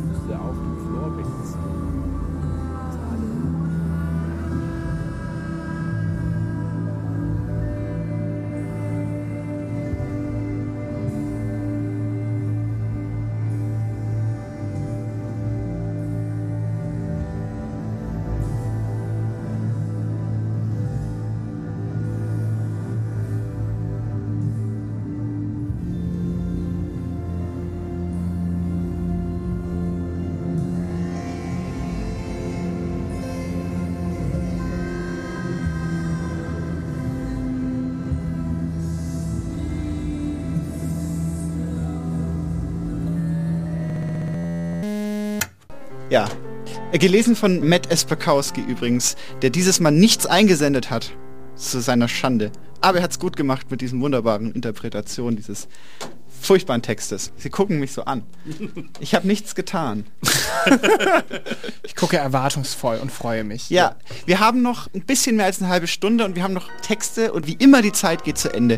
Ich schieb gerade noch mal einen kurzen Tiertext von interpretiert von Ella Gülden, in dem wir uns ein bisschen in die Tierwelt hineinhören äh, und wie das dazu zugeht. Hier, bitteschön. Der geharnischte Liebespfeil. Das Sexleben der Weinbergschnecke ist konfliktreich und nichts für zarte Gemüter. Beim Akt übergeben die Partner nicht nur ihr Sperma, sie rammen sich auch gegenseitig einen circa ein Zentimeter langen Liebespfeil in den Körper. Dieser trägt Hormone, damit das übertragene Sperma nicht zerstört wird. Es sind so kurze kleine Facts. Das ist wie wenn man auf TikTok unterwegs ist und dann kriegt man immer so Bits, so Infobits oder auf Instagram, wo man auch immer gern lieber ist. Ja, aber das äh, Lustige ist, die Schnecke, die ist intersexuell. Ja. Oder intergeschlechtlich. Also äh, schießen beide Pfeile. Wild. Wild, es geht Ja. wild zu im Tierreich und ich finde, es ist bemerkenswert, wie, wie groß da auch die Bandbreite ist. Alles, was man quasi so vermeintlich bei Menschen als außerhalb der Norm tituliert, findet man dann doch irgendwo im, im Tierreich wieder in irgendeiner, an, in irgendeiner Form. Ne? Wir hatten es vorhin schon bei den Schafen, die sich, muss ich gerne mal in Arm halten, zwei Männer. Ja, genau. Und jetzt haben wir die intergeschlechtlichen Tiere davor, von denen es auch gar nicht so wenige gibt natürlich. Das, das Lustige ist zum Beispiel intergeschlechtliche Affen. Ich weiß jetzt nicht, welche Affenart es ist. Da ist das intergeschlechtliche Individuum sozusagen äh, das Ranghöchste auf dem Affenfelsen. Also das ist weil es alles kann. Wie queere Menschen halt auch. Die Ja. können auch alles. ja, eben das ist eine Zauberkraft. Ich habe ich hab was rausgefunden oder was auch in der Recherche, was ich mitteilen wollte. Und zwar Vampire. Ich bin gespannt, wo es hingeht. Ja. Pass ja auf. Also es gibt ja den Volksglauben der Vampire, der Wiederkehrer und so weiter. Was war der erste Vampirroman? Dracula. Falsch. Und jetzt kommt's nämlich. Der erste Vampirroman der dieser modernen Vampire, sprich können durch Wände, können fürchten das Sonnenlicht. Das war ein Roman, in dem es um eine weibliche Vampirin geht, die eine intensive romantische lesb lesbische Beziehung eingeht in der Steuer Steiermark. Stellen Sie sich das mal vor. Deswegen kennt es niemand. Es ist echt die Frage, warum Wahrscheinlich. niemand? Weil es eine Frau war erstens, weil die lesbisch Ja. war zweitens. Wir reden immer über Romantik ein bisschen, also die Epoche Romantik.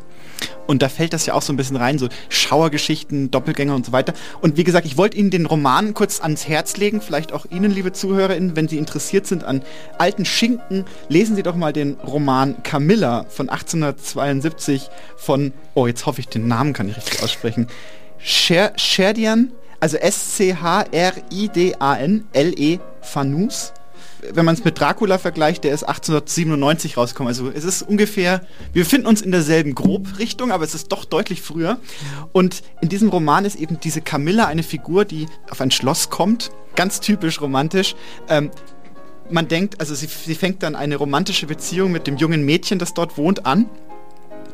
Und in der Nacht kommt ein, ein katzenartiges Geschöpf und saugt dann an dem Hals der Frau. Und also wir wissen ja auch alle, dass die Vampirsgeschichten sind ja auch eine Art von erotischen Geschichten oft.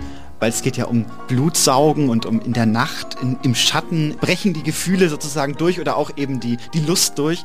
Und in diesem Roman ist das eben ein explizit lesbisches Verhältnis. Ich wollte das nur mal kurz anmerken, dass es auch in, dem, in der Romantik durchaus diese etwas verspielten und verklausulierten, explizit queeren Geschichten gibt. Ich habe was aus dem Deutschen mitgebracht. Das ist zwar sehr, sehr implizit, aber wir reden immer mindestens einmal über Goethe und wir reden mindestens einmal über den in Bamberg auch lang ansässigen Schriftsteller E.T.A. Hoffmann. Und das Buch, was wir zum Interpretieren aller Themen heranziehen, ist immer der Sandmann. Und äh, kennen Sie den? Da geht es ja darum, dass sich die Hauptfigur in eine Maschine verliebt, in einen, in einen Automat, wie es damals hieß. Also eine, also die, diese Maschine kann nicht viel, die kann nur ach ach sagen und singen und Klavier spielen, glaube ich. Und ähm, ich habe eine Interpretation gelesen, dass das dafür steht, dass, der, dass die Hauptfigur eine unterdrückte Nicht-Heterosexualität quasi hat. Es geht ja auch immer wieder darum, dass ein unbekannter oder halbbekannter Mann verfolgt Nathanael, die Hauptfigur, und kommt quasi in verschiedenen Phasen des Lebens immer wieder als so dunkler Schatten zurück, vor dem er auch irgendwie Angst hat.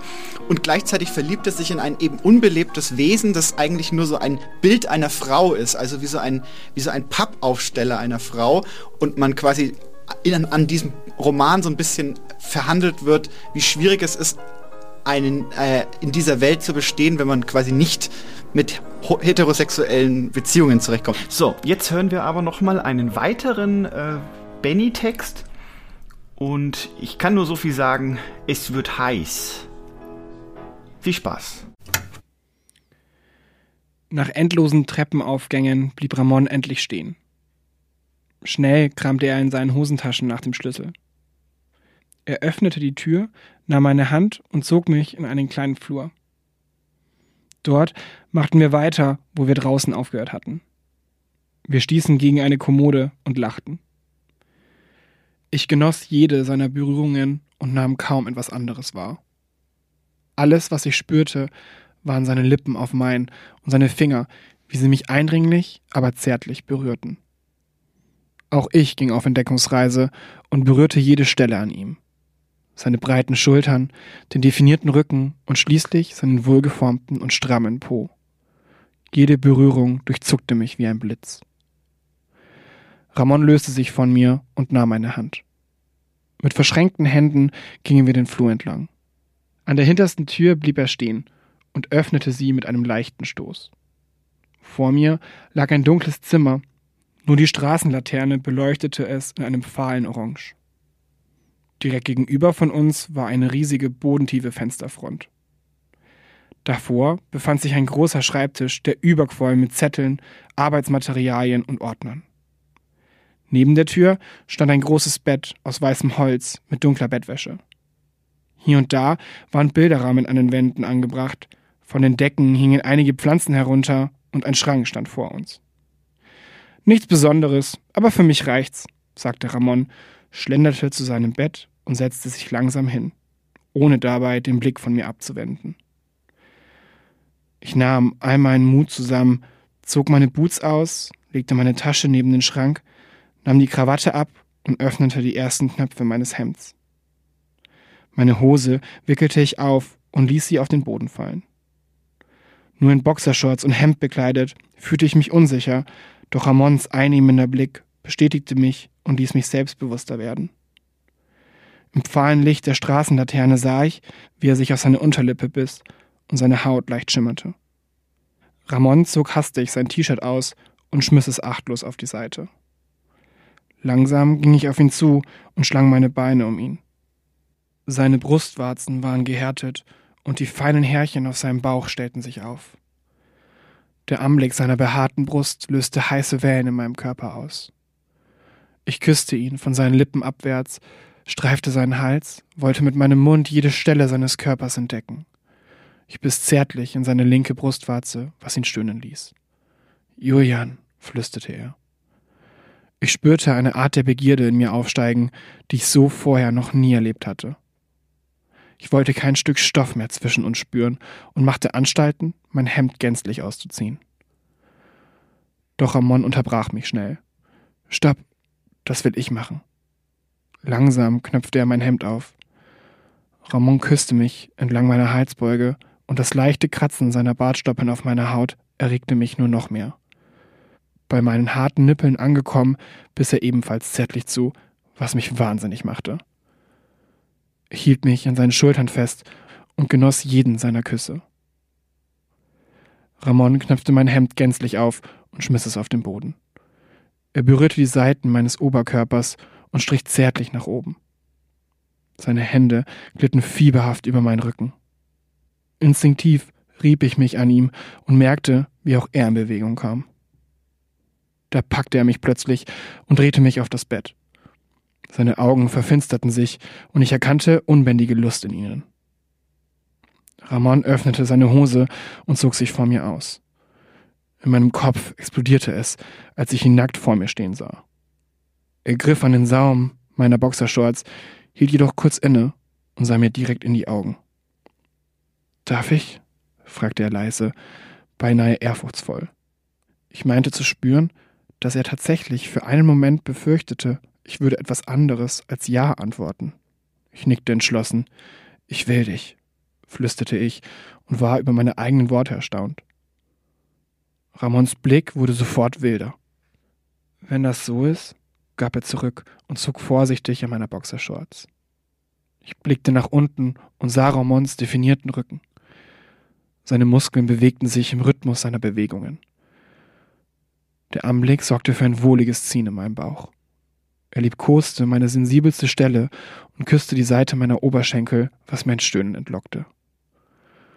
Ramon hielt einen Moment inne und blickte auf meinen Körper. Du bist so schön, sagte er, was ein angenehmes Gefühl in mir auslöste. Er bückte sich zu mir herunter und fing an, mich zu verwöhnen. Mein Bauch zog sich zusammen. Ramon atmete laut aus und steigerte seinen Rhythmus. Ich krümmte mich und legte meine Hand auf seinen Kopf. Oh Ramon, stöhnte ich, was ihn nur noch mehr antrieb.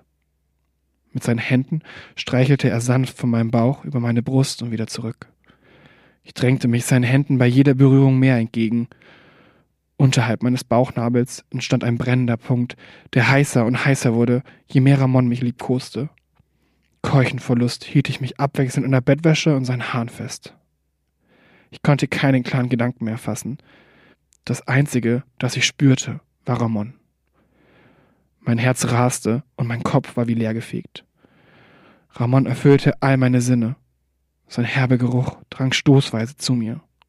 Das Brennen unterhalb meines Bauchnabels breitete sich immer weiter aus, steigerte sich bis ins Unermessliche und schien jeden Moment zu explodieren.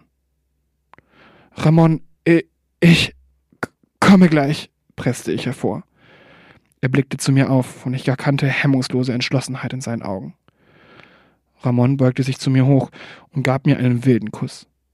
Ich schmeckte ihn, aber auch mich, was mich nur noch mehr in den Wahnsinn trieb. Mit seiner Hand hörte er nicht auf, das Posieren in meinem Unterkörper voranzutreiben. Ich hatte das Gefühl, Sterne vor meinen Augen tanzen zu sehen.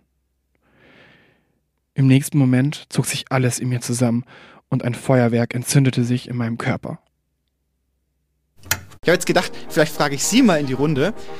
Rein literarisch, das muss jetzt überhaupt nicht mit der Romantik oder mit irgendwas zu tun haben. Was ist denn so, haben Sie vielleicht so Bücher, die Sie als queer irgendwie berührt haben oder irgendwie, äh, die Sie empfehlen können? Ich habe äh, einen, was ich im Studium halt gelesen habe und da habe ich auch eben die queeren Aspekte des Romans herausgearbeitet. Das war Mrs. Dalloway von Virginia Woolf. Mhm. Da geht es eben auch relativ klassisch für Virginia Woolf äh, um ähm, eine Frau, die verheiratet ist und eben in dieser ganz stinknormalen Verhältnis eben wohnt. Die ist halt zu Hause, muss die ganze Teepartys abhalten und äh, der Mann ist halt äh, für sie zuständig und geht halt arbeiten und bringt das Geld nach Hause und sie ist halt gefangen im Prinzip in dieser Ehe und da gibt es eben auch Momente, die halt interpretiert werden können, als hätte sie Gefühle für eine Frau. Das war so meine, meine erste Berührung von, ach krass, in den ganzen Klassikern äh, gibt es das Motiv auch und damals konnten natürlich keine lesbische Liebesgeschichte schreiben, weil das würde niemals veröffentlicht worden und wahrscheinlich wären die, weiß ich nicht, ins Gefängnis gesteckt worden oder so. Ähm, und dann aber eben zu sehen, dass es so diese ganz kleinen Nuancen gibt, mhm. wo man halt eben rein interpretieren kann, das fand ich äh, an dem Buch sehr, sehr schön, auch wenn es es ist halt, ja, weil die halt immer nur Teepartys halt, ist ein bisschen langweilig. Aber wenn man so das versteht, was dahinter steckt, dann findet man es nicht langweilig. Das ist ja auch wenn man so in die Popkultur guckt, fiktive Stoffe sind ja oft auch Identifikationsmöglichkeiten oder auch eben dieses immer viel beschworene Wort der Repräsentation oder mhm. wo sich wiederfinden in, in fiktiven Figuren bei alten Stoffen ist es ja oft so, dass das anders zu lesen ist, ähm, auch wenn es quasi um, speziell um Homosexualität oder alles, was wir jetzt unter dem Wort queer zusammenfassen, wie man sich manchmal auch das zueignen muss und wie sich die Communities das dann auch manchmal zueignen und hininterpretieren, dass es dann quasi passt. Ja, das ja. ist ja so ein wiederkehrendes Motiv auch ist auch so ein Phänomen, dass man quasi so uminterpretiert, dass es quasi als Identifikationsfläche dienen kann. Mhm. Ich bin. So passt die Bücher. Bücher. Hau raus. Hau raus. Ähm, ja, äh, das Problem, mir ist nichts begegnet. Jetzt gerade was du schreibst, ähm, so, so Jugendbücher, wo man sich da irgendwie was gewünscht hätte, äh, gab es nicht oder zumindest nicht entdeckt.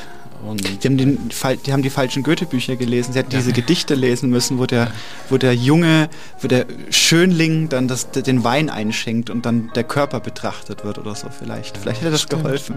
Aber also Jugendbücher gibt es schon viele. Also vor allem jetzt immer mehr. Aber ich kann mich auch schon erinnern, in meine Zeit, da gab es nicht so viele, aber zum Beispiel Die Mitte der Welt von Andreas Steinhöfe. Andreas Steinhöfe kennt man auch. Mhm. Ähm, der ist auch im Kinderbuchbereich sehr aktiv und der hat eben ein Buch geschrieben, auch mit einer schwulen Liebesgeschichte. Das war so meine erste Berührung in meinem Jugendalter quasi. Ist das gewesen? Anfang der 2000er, so. Hm. also könnte, hätte man schon. Leider zu alt. Ja, äh, aber es ist trotzdem, also auch noch für, wenn man nicht jugendlich ist, kann man das trotzdem noch lesen. Es ist ein sehr, sehr schönes Buch. Wie wäre es, wenn wir noch jetzt den letzten Teil Ihrer Geschichte abfeuern. Ich glaube, Drama ist angesagt. Weil ich kann, ich, ich lese die, Sie wissen natürlich, aber ich lese trotzdem die, die, die Notizen, die Herr Eisenbach ja. hier. Julian eröffnet Ramon, dass er ihn entjungfert hat. Ramon findet das überhaupt nicht komisch und schmeißt Julian raus, steht ja. da. Ja, das fasst das ganz gut zusammen. Es ist fast, als ob Herr Eisenbach das studiert hätte, das zusammenzufassen. ich hätte ihn gebraucht, als ich das geplottet habe. Ja. Wir hören rein. Go, uh, let's go home together. Und ähm, viel Spaß damit. Danke, murmelte ich. Das war schön. Das habe ich gemerkt, erwiderte er. Du musst wissen, ich habe sowas noch nicht oft gemacht, gab ich zu. Ramon runzelte die Stirn. Wie meinst du das? Naja, also klar, es gab schon Typen und Petting, aber das, sowas habe ich noch nie erlebt, gestand ich schüchtern. Ramon spannte sich merklich an. Was? Sein Blick verhärtete sich. Seine plötzliche Anspannung ließ mich unsicher werden. Ich meine, ich habe noch nie, also, ich hatte noch nie Sex, brachte ich beschämt heraus und lachte nervös. Also so richtigen. Was auch immer das ist. Ich versuchte, meine Nervosität mit Humor zu überspielen, aber Ramon ging nicht darauf ein. Du bist quasi Jungfrau. Ramon löste seinen Griff und sah mich verwirrt an. Ich versuchte ihm direkt in die Augen zu schauen, aber er wich meinem Blick aus. Ist das ein Problem? fragte ich verunsichert. Warum schockierte ihn das so? Es gab schließlich viele verschiedene Arten, mit einer Person intim zu werden. Ab wann galt man denn nicht mehr als Jungfrau? Gab es da eine feste Definition? Ich hatte eben noch nicht viel Erfahrung. Das war doch nicht schlimm, oder? Ich fühlte mich wieder wie in der Schule. Alle redeten während unseres Abschlussjahres über ihre ersten Erfahrungen, ihren ersten Kuss, ihren ersten Blowjob, ihren ersten Sex. Nur ich stand da und konnte dazu nichts beitragen. Als einzig offen geouteter Schüler war es nun mal schwer, solche Erfahrungen zu machen. Ich fühlte mich ausgeschlossen und schämte mich für mein nicht vorhandenes Sexleben. So wie in diesem Moment auch. Ein Problem? Nein, aber du solltest jetzt gehen, entgegnete er kalt, ohne mich anzusehen. Er nahm eine Decke und wickelte sie sich um seinen Unterkörper. Dabei ging er zum Fenster. Hatte er wirklich gesagt, ich soll gehen? Ramon, wie meinst du das? fragte ich verwirrt, nahm mir ebenfalls eine Decke und ging auf ihn zu. Ohne sich umzudrehen, antwortete er mir. Ich habe gesagt, du sollst gehen, entgegnete er steif. Das hier war ganz nett, aber halt nicht mehr. Und jetzt sind wir ja fertig, also kannst du gehen. War das sein Ernst? Er schickte mich weg? Einfach so? Ich spürte, wie sich meine anfängliche Unsicherheit langsam auflöste und der Wut und Enttäuschung in mir Platz machte. Ich werde aber nicht gehen, solange du mir nicht erzählst, was los ist. Wir hatten heute einen unglaublichen Abend. Bis gerade eben warst du der netteste Kerl überhaupt. Und jetzt schickst du mich weg? Von jetzt auf gleich? Ist das dein Ernst? Ramon schnaubte und drehte sich zu mir um. Sein Blick schien wie ausgewechselt, und das Blau, das mich zuvor an sanfte Wellen erinnert hatte, schien jetzt kalt wie Eis. Da sind wir ja schon wieder. Ich war so gefesselt in der, in, der, in dem Drama, das sich hier ent, entsponnen hat. Wollen Sie vielleicht noch mal kurz sagen, wo man das Buch oder wie man es bekommen kann? Ja, also äh, überall, wo es Bücher gibt, in jeder Buchhandlung. Ansonsten kann man es natürlich überall bestellen, äh, wo man Bücher halt so bestellt. Äh, Lieb doch, wie du willst, heißt es. Ist im Tienemann Esslinger Verlag erschienen und von Ilona Einwold herausgegeben. Wunderbar, da rennen Sie jetzt mal schön die Türen ein. Genau. Wir haben es heute mit Türen aufmachen, da machen Sie mal die Tür zum Buchladen auf. Unbedingt. Äh, mein Lieblingsthema ist ja Sand. Okay. Ist gut, oder? So als, Aufregend. als erstes Ding. Wir haben gerade über Sichtbarkeit auch von Literatur, von queerer Literatur oder von wie schwer es manchmal ist, das Queere in alter Literatur wiederzufinden, auch wenn es da war. Wie gesagt, ich habe vorhin auch schon gesagt, Goethe selber hat dann geschrieben, ich habe es zurückgefahren. Ich wollte eigentlich, also eigentlich hätte man es expliziter schreiben können, aber meinen Schriften gebührt eine gewisse Zurückhaltung oder sowas. Habe ich jetzt sinngemäß, habe ich, hab ich gelesen, hat er über seine eigenen Sachen geschrieben im Zusammenhang mit den homoerotischen Darstellungen. Wir hatten gerade über den Sandmann, über die Unterdrückte und über Virginia Woolf, wo auch das eher so anklingt und man muss dann schon, man muss das Gespür für die Sprache der damaligen Zeit haben und auch so ein bisschen den Kontext.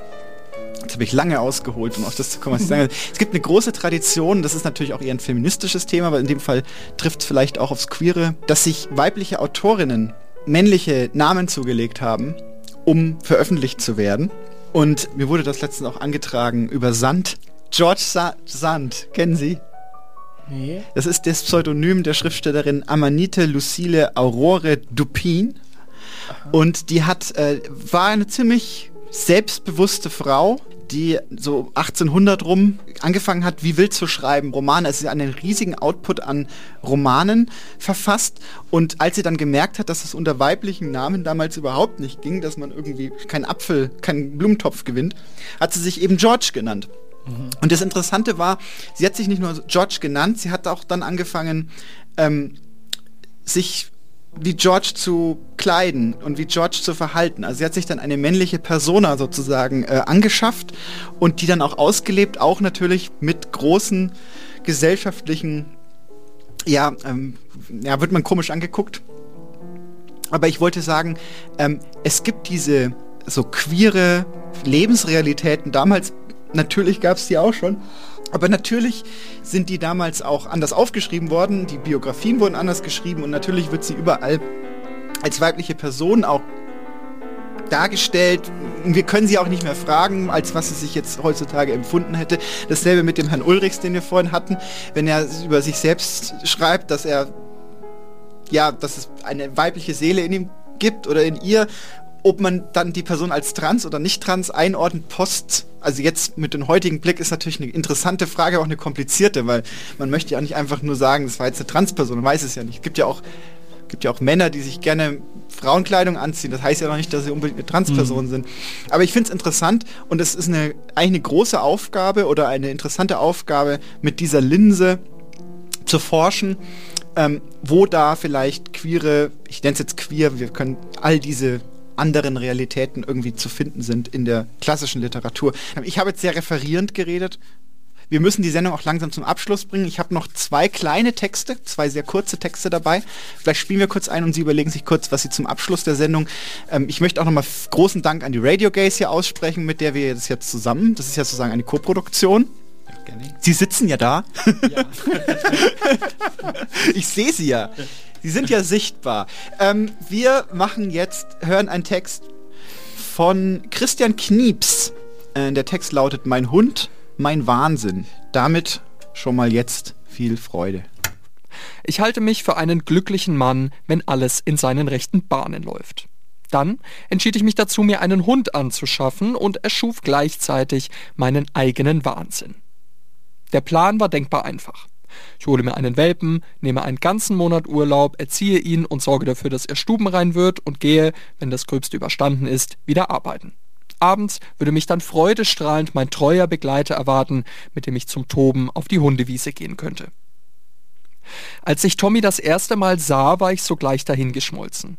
In den sanftmütigen Labrador-Augen verliebte ich mich auf den ersten Blick und so zog Tommy bei mir ein. Der erste Monat war dann auch der Himmel auf Erden. Ich hatte Urlaub, konnte den ganzen Tag den kleinen Welpen umsorgen, ihn bespaßen und mit ihm draußen sein. Alles war perfekt. Bis zu dem Zeitpunkt, an dem ich wieder arbeiten ging. Wie jeden Morgen war ich früh mit ihm eine große Runde gegangen, dann aber den ganzen Tag unterwegs gewesen und als ich abends nach Hause kam, wollte ich die Türe lieber wieder zumachen und gehen. Tommy stand zwar schwanzwedelnd vor mir und freute sich über alle Maßen über meine Rückkehr, doch meine Wohnung hatte nur noch wenig mit der zu tun, die ich hinterlassen hatte. Kopfkissen waren zerfetzt, alle Schuhe, die draußen gestanden hatten, waren angenagt, ein erstaunliches Ergebnis, wenn man bedenkt, dass der Kleine erst knapp vier Monate alt war. Vasen lagen auf dem Boden, die Blumen waren angeknabbert, Tischbedeckungen waren zum Teppich umfunktioniert worden, und ob ich jemals die Fernbedienung meines Fernsehers wiederfinden würde, das stand noch in den Sternen. Ich wollte ausrasten, durchdrehen, doch Tommy freute sich nur, mich zu sehen. Ich konnte nicht anders, als mich zu ihm zu bücken und ihn zu streicheln. Die Tränen in meinen Augen leckte er weg und ich war augenblicklich wieder verliebt. Trotz des Chaos und trotz des Wahnsinns, der in mir erwachsen war und den ich die ganzen nächsten Monate stetig bekämpfen musste. Ich probierte es mit noch längeren Spaziergängen, Suchspielen, Abortieraufgaben, ja sogar mit einem Laufband versuchte ich es, doch Tommy war nicht zu stoppen, wenn ich nicht zu Hause war. Ich hatte, man konnte es gar nicht anders sagen, einen hyperaktiven Kontrollfreak großgezogen, der durchdrehte, wenn er nicht wusste, was er mit seiner Energie machen sollte. Das alles geschah vor drei Jahren. Inzwischen haben wir uns beide mit der Situation arrangiert. Er darf mich kontrollieren und ist ein wenig erwachsener geworden und ich habe zusammen mit meiner Wohnung einen massiven Veränderungsprozess durchlaufen. Seit neuestem frage ich mich, ob ich durch Tommy unfähig geworden bin, eine Beziehung zu einem anderen Mann einzugehen. Aus Angst vor Tommys Eifersüchteleien. Doch dann kam das Glück zurück und Arne trat vor kurzem in mein Leben, der selbst zwei Hunde hat. Zwei Hunde, die so gar nicht wie Tommy sind. Erzogen und mit perfektem Sozialverhalten. Es knallte kurz, als wir alle fünf das erste Mal aufeinander trafen, doch siehe da, Tommy war auf einmal wie ausgewechselt. Plötzlich hatte er seine Aufgabe im Rudel gefunden. Und so langsam verschwindet auch mein Wahnsinn. Nur auf dem Boden werde ich nichts mehr liegen lassen. Nie wieder. Versprochen. Äh, wir haben noch einen Text von, von äh, diesmal, diesmal glaube ich, Lyrik. Und der ist sehr kurz, da müssen Sie jetzt die Ohren spitzen. Also passen Sie auf. Und unser lieber Bert Berlin hat gesprochen. Der ist von David Telgin und hat den kleinen, feinen Titel Queer. Und jetzt eben, wie gesagt, aufpassen, es geht nur ein paar Sekunden. Wie immer bei David Telgin sind das nur kleine. Aber bitte. Queer endet nicht. Queer ist unsere Liebe. Queer ist unser Leben. Queer ist unser Tanz. Queer. Und in bunten Farben leuchtet der Regenbogen über uns. Die Sendung rast aufs Ende zu. Wir haben jetzt noch fünf Minuten, drei, drei Minuten nur noch, drei Minuten. Jetzt sind es schon nur noch drei Minuten, 15 Sekunden. Ähm, wir hören noch mal ein kurzes Tierchen und dann verabschieden wir uns und wünschen Ihnen einen ganz tollen Restsonntag. Vielleicht mit den Lieben im Arm ein bisschen streicheln oder sowas. Äh, kann ja nie verkehrt sein. Und wir hören äh, noch mal ein Tier, einen Tierbeitrag. Diesmal geht es um Akrobatik aus dem Landesmuseum Linz äh, direkt hier ins Rhein. Sie merken, wir haben die deutsch-österreichische Freundschaft auf ein neues Level gehoben. Bitte. Die Akrobaten. Tigerschnägel haben einen mächtigen Penis, der ein Viertel ihrer Körperlänge erreicht. Ihre Paarung gleicht einem akrobatischen Akt und dauert etwa eine Stunde. Nach dem Vorspiel umschlingen sich die Partner spiralförmig und seilen sich kopfüber an einem Schleimfaden ab.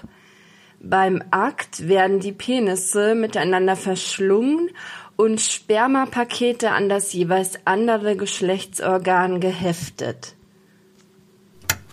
Auch das gibt's. Ähm, ziemliche ja, aber das ist Natur, das ist ja auch alles Wissenschaft. Also ich sage nochmal kurz an, www.eisenbadmeisenrad.de, wenn Sie die Texte nachlesen wollen, wenn Sie die Texte nochmal einzeln nachhören wollen. Ähm, manche Texte, die wir heute gehört haben, sind in schriftlicher Form auch nochmal eine ganz andere Sache als im Münd, also im, im Auditiven. Für Ihr Buch haben wir schon Werbung gemacht. Ja. Sie können nochmal den Namen des, des, Buches sagen. Lieb doch, wie du willst. Lieb doch, wie du willst. Ähm, eine Anthologie. Eine richtig? Anthologie mit ganz vielen Kurzgeschichten von bekannten AutorInnen, aber auch von Unbekannten und äh, eine schöne, schöne Mischung. Nicht nur für Jugendliche. Und dann natürlich noch ein Shoutout an die Radio Gays, vielleicht auch da nochmal den Sendeplatz und so weiter. Jeden Donnerstag um 21 bis 22 Uhr auf Radio Z 95,8. Und was hört man da so? Ja, eigentlich alles so, was man zu queeren Themen, was so die Woche über passiert ist, was passieren wird, was in der Community passiert und und und. Also so buntes, queeres Programm. Lohnt sich. Vielen Dank nochmal an unsere Gäste und jetzt zum Schluss haben wir noch einen letzten Text, der uns viel zu spät auf den Redaktionstisch geworfen wurde. Aber wir jetzt hier in dem Podcast die Möglichkeit haben, ihn trotzdem noch äh, äh, ja, zu spielen. Und zwar ist der von Ella Gülden und heißt äh, Muschelbadewanne. Und damit verabschieden wir uns für diese Folge und ja, bis nächstes Mal. Tschüss. Ja, und die hatten so eine Wellness-Badewanne mit integriertem Whirlpool, wie aus einem Spa-Hotel, weißt schon, wie eine Muschel geformt oder vielleicht eher wie ein Herz. Es war um meinen Geburtstag herum, zufällig in dem Jahr, by the way, als Michael Schumacher verunglückt ist. Der Unfall war genau an meinem Geburtstag. Da lagen wir in dieser Muschelbadewanne und ihre Mutter sah unten fern. Und wir küssten uns und knutschten und Meer und das Wasser war so schön warm und ihr Körper auch und es schäumte. Ja, das war das dritte Date und ich war da einfach schon mit bei ihrer Mutter zu Hause. Ist bisschen so ein Lesbenwitz, gell? Die Mutter war still und freundlich, ihr Vater lebte nicht mehr. Sie lächelte mich oft wissend an. Ich war schon die Neue. Wir hingen viel aneinander. Sie war so unfassbar weich. Ich ging schier in ihr verloren, ließ mich von ihren super soften Lippen aufsaugen und tauchte über ihr sanftes, rundes, ultra cutes Gesicht in sie hinein. Da blieb ich ganz schön lange, fühlte mich einfach wohl. Dann war aber gleich darauf Silvester, da waren wir bei schwulen Freunden von ihr, glaub in einer anderen Stadt. Die waren wirklich so klischeeschwul, vor allem einer der beiden, und es hat einfach Spaß gemacht. Wir haben Trivia Pursuit gespielt und es liefen Pop-Hits über YouTube auf dem Fernseher. Das war damals noch recht neu. Sie hatten einen albernen, tapsigen Mops und was es zu essen gab, weiß ich nicht mehr. Vielleicht vegetarischen Hotdog? Vom Sekt angeschickert kam ich ihr dann immer näher und es ging heiß her in der Neujahrsnacht. Nee, ich erzähle jetzt keine Details. Vielleicht ein andermal, wenn du darauf brennst. Naja, und dann fuhr ich bald wieder heim und das neue Jahr ging los, dies, das. Und ich hätte es nicht gedacht, aber dieses schon echt intensive Treffen war auch gleichzeitig das letzte. Tja, so kann es gehen. Das kam da sehr unerwartet und ich habe monatelang gelitten und war tief traurig. Es hat aber halt nicht gepasst. Und das war eben meine erste queere Erfahrung. Das erste Mal ist immer am krassesten, oder? Naja, wirst du noch sehen. Ist ja ganz individuell. Mit jeder Person ist es anders. Es kamen dann noch ein paar nach ihr. Schon fast immer schön, aber oft auch gewissermaßen kompliziert. Menschen halt. Hm. Meine queeren Dates waren in jedem Fall immer aufregender und weniger vorhersehbar als die heterotischen. Aber vielleicht bilde ich mir das auch nur ein. Hab's mir jedenfalls nicht ausgesucht, queer zu sein. Doch es taugt mir. Die auch, oder? Ach, und sie, die erste, hatte mir übrigens mal eine Leckmuschel gegeben.